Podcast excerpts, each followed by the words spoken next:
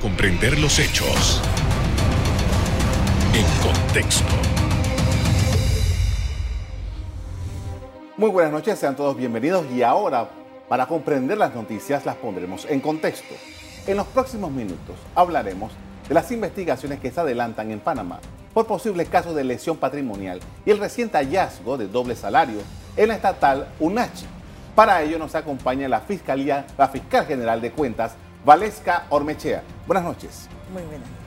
Gracias por aceptar nuestra invitación. En primer lugar, queremos hablar sobre esto que ha sido noticia en los últimos días en relación a la Universidad Autónoma de Chiriquí. ¿Qué es lo que su oficina ha encontrado en este caso en particular?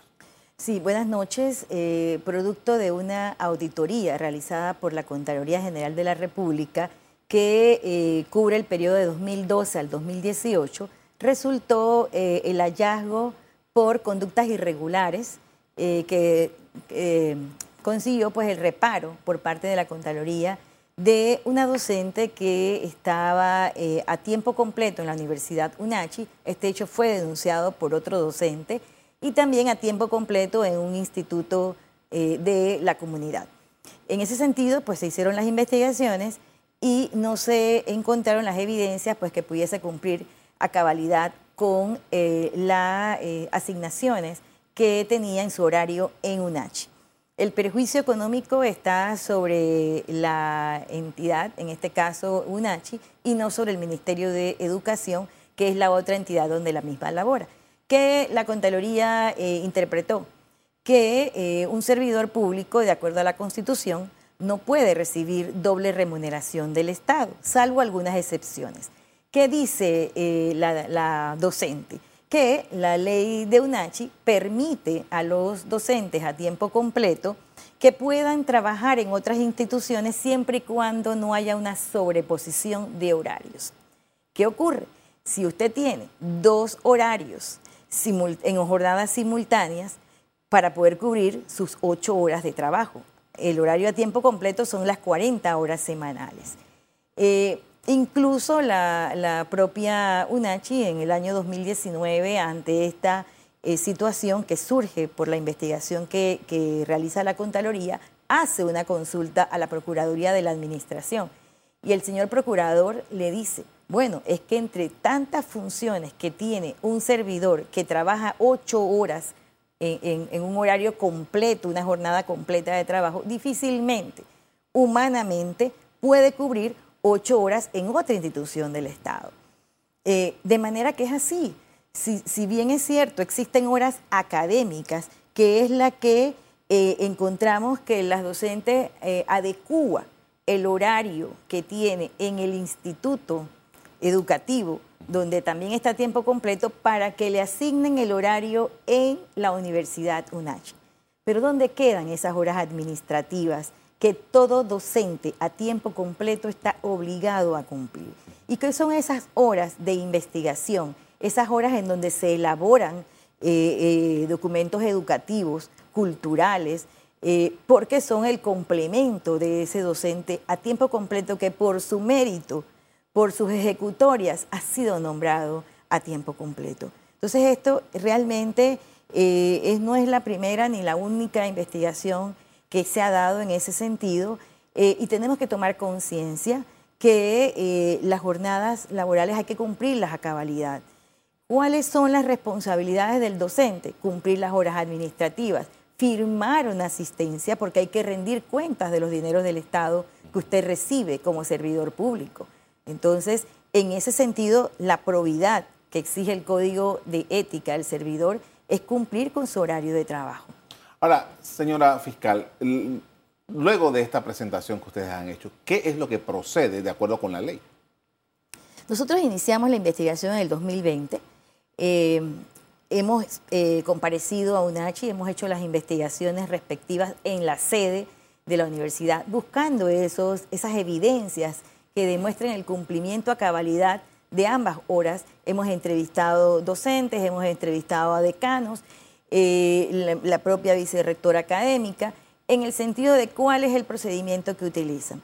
Eh, la universidad se ha mantenido en el concepto de que la ley en el artículo 50 de UNACHI permite esa doble eh, jornada que pueden realizar los docentes. Y pues nosotros nos mantenemos en el hecho de que no se ha demostrado que en esa otra jornada, si bien es cierto, no hay esa, esa ese traspase de horarios, no se ha demostrado el cumplimiento. En ese sentido, solicitamos el llamamiento a juicio de eh, la docente, por un lado, que es eh, la responsable directa de la lesión patrimonial, y también eh, fueron relacionados por la Contraloría tanto el ex rector como la rectora actual. ¿Por qué? Porque la señora fue nombrada en el año 2018 y ya, pues, perdón, en el 2012 y hay un cambio de administración y se mantiene la condición de docente permanente. Por supuesto que eh, la rectora eh, dentro de sus funciones considera que esto no es responsabilidad de ella y que corresponde a la Contraloría darle la supervisión para el pago de los funcionarios. En realidad, la Contraloría realiza una función fiscalizadora pero viene información por parte de la institución, que es la primera llamada a verificar el cumplimiento del horario de los funcionarios. Yo no he visto que la Contraloría tiene que hacer una, hoja de firma de asistencia y es la Contraloría. Es cuando hay alguna situación especial que la Contraloría llega a verificar que en efecto se esté cumpliendo con esos horarios. Pero no podemos pensar que hay que trasladarle a la Contraloría General de la República la función que por ley debe llevar cada institución del Estado de acuerdo a sus entes eh, eh, responsables. ¿no? Eh, dentro de las funciones de la Rectoría está velar por el control y buen funcionamiento de la institución. El buen funcionamiento de la institución implica que todo el mundo esté rindiendo cuentas del salario que recibe y de la contraprestación que se brinda. De manera entonces que si hay un representante legal de la institución y, tiene sus diferentes organismos dentro de la instancia, debe entonces verificar con cada uno de sus roles dentro de la institución, de las, de las instancias administrativas, la función de la supervisión. No es ah. que ella tiene que ser directamente la que supervisa, pero sí tiene que estar velando porque se dé esa supervisión. Ahora estamos hablando aquí de una lección de más o menos de 10, 209 mil dólares. Eh, eso, eh, eso, ¿qué, ¿Qué consiste este dinero? Claro, consiste en los salarios decimotercer mes que la señora recibió durante todo este periodo en la que había esa doble eh, jornada de, Más o menos un salario de 4 mil y algo de dólares. Es correcto, de 4 mil 500 dólares. Eh, más el salario que recibía eh, en su tiempo completo también en el otro instituto. y eso es lo que asuma, como eso es de 2012 a 2018. Pero aquí también llama la atención y nosotros en su momento solicitamos a la Contraloría General de la República que ampliara el periodo, el, el, periodo de investigación, el alcance, porque se mantenía después de 2018 que terminó la investigación de la Contraloría en la posición. Es decir, que hay, una, hay un monto adicional que es de 2019, 2020, 2021, porque es en el 2021 que la Contraloría, a solicitud de la Fiscalía, eh, amplía, acepta ampliar el, periodo de la investigación y hace, toma una medida cautelar de separación del cargo de la señora para evitar que se siga este, prorrogando eh, la lesión patrimonial al Estado. Con esto vamos a hacer una primera pausa para comerciales. Al regreso, seguimos conversando sobre los procesos de posible lesión patrimonial al Estado panameño. Ya volvemos.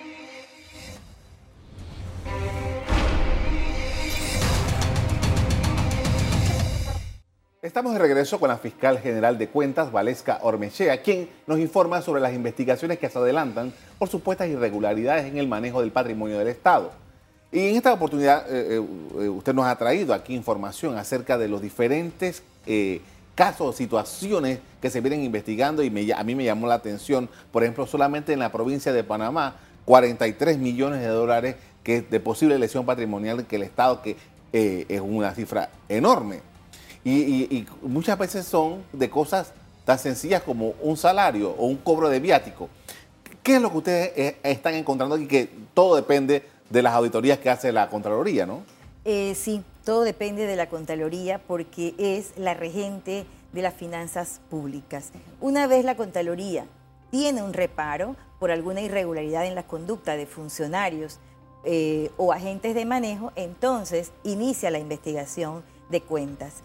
Eh, sí, tenemos eh, un total en el año 2021 de 51 millones de dólares en lesión patrimonial durante las investigaciones, 73 investigaciones que llevamos adelante en ese año. y hay, bueno, por supuesto, la provincia que más alta tiene la, la, lesión es Panamá, donde se dan los contratos pues, más altos. Eh, sin embargo, de esos 43 tenemos un caso que representa 24 millones de dólares, que ese caso es de la compensación de los Diablos Rojos. Eh, ya en, este mes, eh, en esta semana, estamos sacando nuestra vista fiscal, remitiéndola al tribunal para su calificación del mérito eh, ya el tribunal dictó una ampliación y ahora pues eh, nos corresponde, perdón, dictó, nos, permitió una prórroga y corresponde ahora, eh, es una investigación compleja, una investigación de más de 300 personas que estaban siendo investigadas y esto pues lo hicimos dentro del tiempo y el periodo que por ley nos corresponde, que dicho sea de paso es mucho más corto que lo que tiene un fiscal en la jurisdicción ordinaria eh, penal. Ah, esta investigación de esto de los Diablos Rojos, vamos a profundizar sobre eso, eh, corre aparte, paralelamente a la, investigación penal, que es otro caso que está pendiente, dicho sea paso. Es correcto. Todas eh, las investigaciones penales, en su mayoría, tienen alguna incidencia en un delito. debemos tener entonces en cuenta que eh, en algunos casos el Ministerio Público inicia la investigación y solicita a la Contraloría que haga el audito. Y con esta respuesta que da la Contraloría, entonces la remite al Ministerio Público para eh, eh, continuar con su investigación penal y también se encuentra que hay alguna irregularidad en la conducta de los servidores públicos o los agentes de manejo, entonces la remite al Tribunal de Cuentas y vamos haciendo la investigación que es independiente, y autónoma la penal de la patrimonial, porque tienen dos propósitos distintos. En la penal vamos a ver la sanción por el delito, la sanción penal, eh, ya sea de prisión o días multas, mientras que en la jurisdicción de cuentas lo que le interesa a la jurisdicción es la recuperación de los dineros del Estado y para ello se aplican medidas cautelares y posteriormente entonces eh, en la ejecución, una vez se dicte la resolución de cargos, eh, se hace la recuperación por parte de la DGI. Por ahí voy. 24 millones de dólares. Estamos hablando de que esto fue, esta es la investigación que se hace en las instituciones públicas. Lo que, lo que, lo que sucede dentro de instituciones públicas. En este caso entiendo que era la autoridad del tránsito. Autoridad del tránsito. Bien. 24 eh, millones de dólares. ¿Quiénes, ¿Quiénes, se puede decir, quiénes son o el perfil de las personas que son investigadas y de qué, de qué se trata? ¿Esto es manejo de, de, de cheque? ¿Cuál ¿Cuáles son las figuras que protagonizan esta investigación de 24 millones de dólares por las compensaciones de los Diablos Rojos? Sí, bueno, tenemos una cantidad importante que son beneficiarios directos que recibieron la, indemnización de 75 mil, 25 mil, 35 mil. Eh, pero la irregularidad se daba en que eh, había un tope para eh, que el vehículo estuviera circulando y estuviera brindando el servicio, porque yo no voy a compensar un vehículo que estaba dañado o que tenía un cupo que no, no estaba funcionando. Y la irregularidad en ese sentido, en que vehículos que no estaban brindando el servicio fueron compensados. Vehículos que estaban en el interior de la República fueron vendidos. Muchas personas fueron engañadas eh, para, la compra de un bus y en vez de recibir los 75 mil dólares, que obviamente no lo podían recibir porque no tenían el cupo en la, en la eh, línea en la que se estaba compensando, vendían el bus, eh, la persona cobraba la compensación y él solamente le daba, como decir, el vuelto eh, de 3 mil dólares o de 10 mil dólares que era la venta del vehículo. Esas irregularidades son las que han provocado que la cifra esté elevada. Y esto también tomando en cuenta que las concesionarias pues también autorizaban y avalaban ese cambio del propietario para beneficiar a X personas con eh, la indemnización. Eh, también están los funcionarios, porque los funcionarios también, eh, una vez el trámite, pues no velaron porque el trámite se diera de la forma correcta indemnizar a quien realmente estaba dando el servicio. Por supuesto, e, este, este caso tiene una connotación distinta porque era un proyecto del gobierno de turno que buscaba sacar de circulación estos vehículos pues para que entrara eh, el metro y poder tener otro servicio. Eh, la intención era buena. Sin embargo, entonces el, desgreño administrativo que se dio, eh, incluso que tenían alguna reglamentación que no se, no se estableció oportunamente, eh, permitió este, este beneficio a personas que realmente no estaban brindando el servicio de acuerdo a las investigaciones realizadas por la Fiscalía General de Cuentas y, por la Contraloría en su momento. Ahora, eh, usted, bueno, usted tendrá que presentar el caso, evidentemente, en el Tribunal de Cuentas y, el Tribunal decidirá, pero ¿qué dice la ley sobre esto? Estamos hablando de 24 millones de dólares. ¿Cómo hace en este caso al Tribunal de Cuentas para cobrar, en el caso de que resulten responsables de la lesión, para cobrar este dinero. Sí, ya se han aplicado medidas cautelares eh, eh, por el montos importantes en, propiedades, en vehículos, en cuentas bancarias. Eh, obviamente no los 24 millones los tenemos asegurados. hay personas que han ido a resarcir el dinero, hay una persona que devolvió los 75 mil dólares otra que dio el abono de 20 mil dólares, que fue por el, precio por el que él eh, vendió el, vehículo, eh, y eso es lo único que hemos podido recuperar hasta ahora. Eh, esperamos, por ser una investigación tan compleja, va a tomar mucho tiempo, porque cada una de estas personas, una vez el tribunal se pronuncie en el llamamiento a juicio, tiene derecho a, recurrir esa resolución y ese es un proceso pues, que dilata un poco. Eh, también hay muchas personas que han fallecido eh, en este periodo de 2009 a, la fecha y que pues también vamos a tener que por nuestra ley no permite que esa persona sea llamada a juicio. Nosotros incluso hemos pensado en una propuesta para que por ser una jurisdicción patrimonial, aunque la persona fallezca y tiene bienes, nosotros podamos entonces perseguir esa masa herencial y poder recuperar los dineros del Estado, que por la muerte de una persona no pueden ser legitimarse en sus familiares. Con esto vamos a hacer otra pausa para comerciales. Al regreso continuamos hablando de los procesos de jurisdicción de cuentas. Ya volvemos.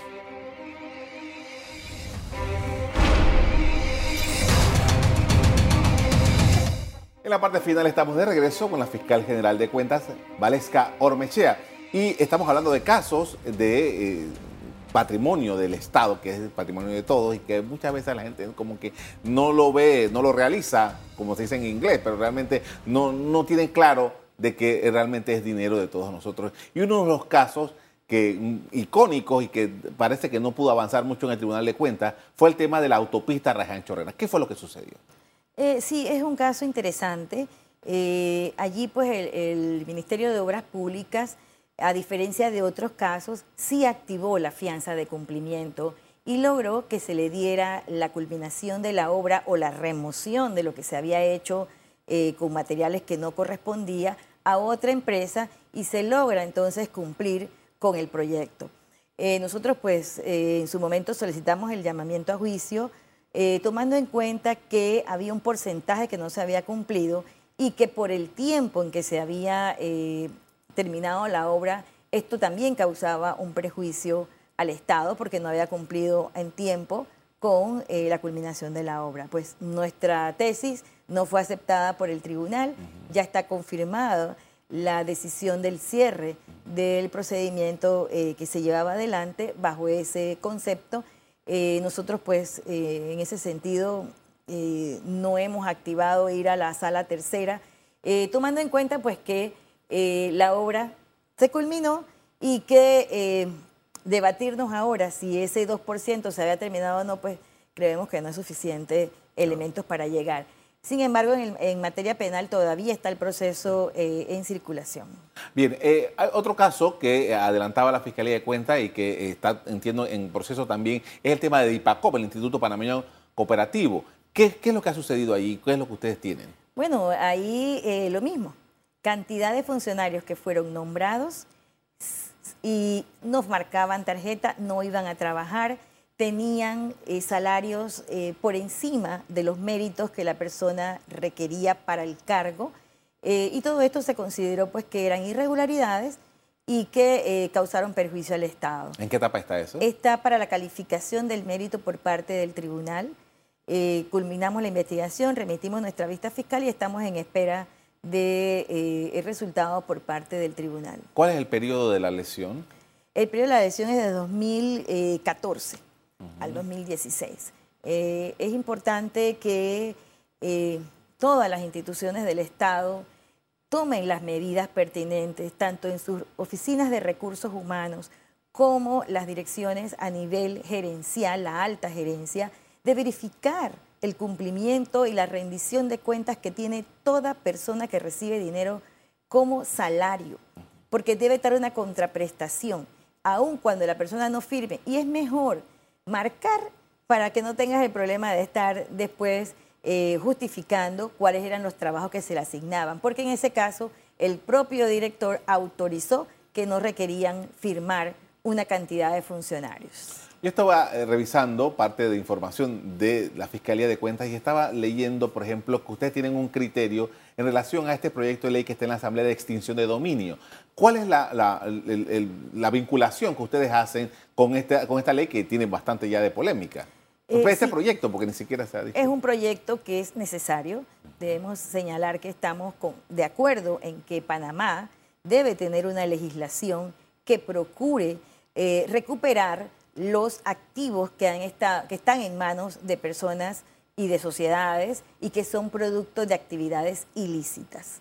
En ese sentido, las actividades ilícitas están taxativamente señaladas en el proyecto de ley y guardan relación con delitos las actividades irregulares o las, conductas irregulares de los servidores y agentes de manejo se manejan en la jurisdicción de cuentas y es posible que esa conducta irregular llegue a una categoría de delito. De manera que eh, podemos estar entonces eh, en la condición de compartir, por decir algo, los bienes que pueden ser eh, cautelados en la extinción de dominio, los mismos bienes que también pueden ser cautelados en la jurisdicción de cuentas para recuperar ese patrimonio del Estado. Lo bueno es que se recuperen los, dineros y que no siga la persona que ha estado vinculada con una actividad ilícita disfrutando alegremente de estos bienes y que molesta, porque tú sabes que son producto de una actividad ilícita, pero que el proceso penal, por alguna razón técnica, culminó favorable y ya inmediatamente se le tienen que liberar todos sus dineros. Esta jurisdicción lo que pretende es que aún cuando haya un resultado no favorable en la jurisdicción penal o favorable a la persona, es decir, que no se logró comprobar que tenía una relación con ese delito, la investigación sobre sus bienes subsiste. Y sus bienes y los que tengan sus familiares y lo que tengan las sociedades en las que la persona está relacionada también. Entonces es eh, realmente pues una manera de retribuir a la sociedad porque son bienes que se usan para bien, un bien común, para un bien social. Eh, y esto pues nos va a permitir también ponernos en contexto con el resto de los países que tiene esta ley. Aquellos países que no han querido dar el paso o que se han empantanado en la opinión y las argumentaciones en contra, una de ellas que se, protege la propiedad privada, como es Costa Rica, los abogados se han eh, eh, mantenido en eso, pues hay argumentos en contra de esto porque usted solamente puede proteger la propiedad privada que se adquiere de manera legítima. En, conclusión, no podemos entonces proteger ni nosotros amparar a una, eh, un argumento bajo el concepto de que es una persecución también que yo tenga contra una persona. Obviamente tenemos que tener confianza en las autoridades y si hay un abuso de algún juez de extinción de dominio, porque obviamente sí va a tener poder en el sentido de tomar decisiones sobre los bienes que una persona tiene. A veces a las personas le interesan más los bienes, incluso que su propia libertad. Entonces, eso es lo que busca esta legislación, poder entonces combatir el crimen organizado, combatir estas organizaciones criminales que se nutren económicamente para poder continuar con su acción delictiva. Déjeme ver si yo comprendí bien la primera parte de su exposición. He, estado, porque, ¿qué sucede? En el caso de ustedes que ven en la parte administrativa, estamos hablando de, supongamos que en una, lesión patrimonial, eh, ahí hay un, esto se convierte en una clase de delito precedente. ¿Cuál es la, porque no, creo que no capte esa parte? En delitos precedentes lo tenemos en blanqueo. En el caso nuestro, nosotros no requerimos de ningún delito precedente. Y basta con que la, la Contraloría identifique que es una conducta irregular que ha causado una lesión patrimonial al Estado, ya sea por un funcionario o por un agente de manejo. Esto es independiente de la decisión penal. Pero nosotros tenemos que probar dentro de la investigación que esa conducta se realizó y quién la realizó y cómo la realizó. Le agradezco mucho por habernos acompañado esta noche para hablar de este tema. Muy amable. Muchas gracias. De acuerdo con la ley, la Fiscalía de Cuentas tiene un término de cuatro meses para investigar los casos de lesión patrimonial. El plazo sube a seis meses cuando haya más de un implicado. Hasta aquí el programa de hoy. A ustedes les doy las gracias por acompañarnos. Me despido invitándolos a que continúen disfrutando de nuestra programación. Buenas noches.